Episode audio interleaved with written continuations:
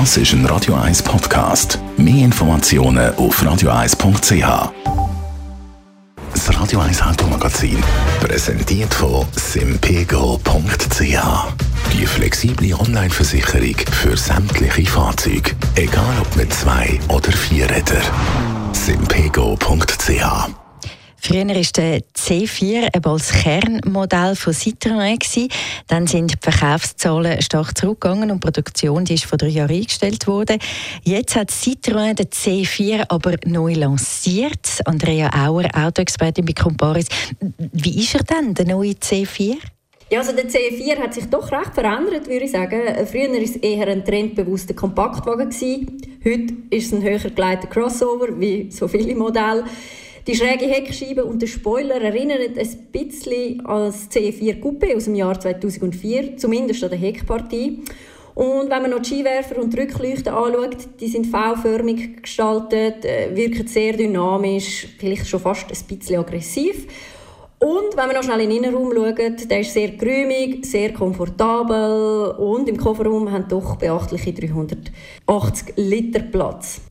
Der C4 gibt es als Benziner, als Diesel, aber auch mit reinem E-Antrieb. Ich würde sagen, wir fokussieren uns auf die E-Variante. Was kann denn der? Ja, die Elektroversion hat eine Leistung von 136 PS und das Drehmoment aus dem Stand liegt bei 260 Newtonmeter.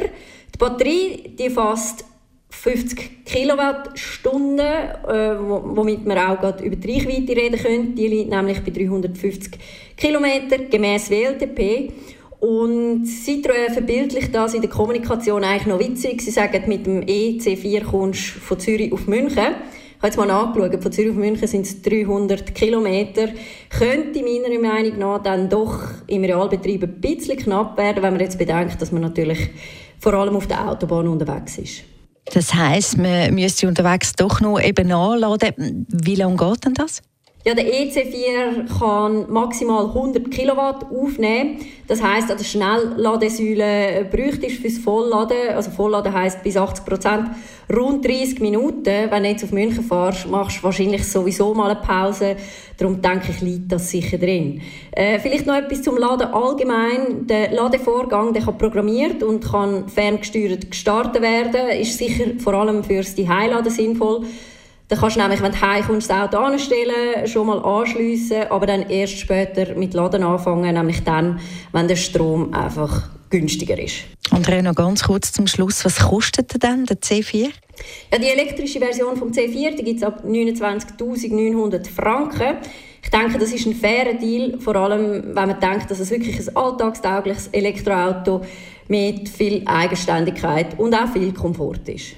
Das Radio 1 Automagazin, präsentiert von simpego.ch. Ihre flexible Online-Versicherung für Auto und TÜV. Nur fahren müssen Sie selber.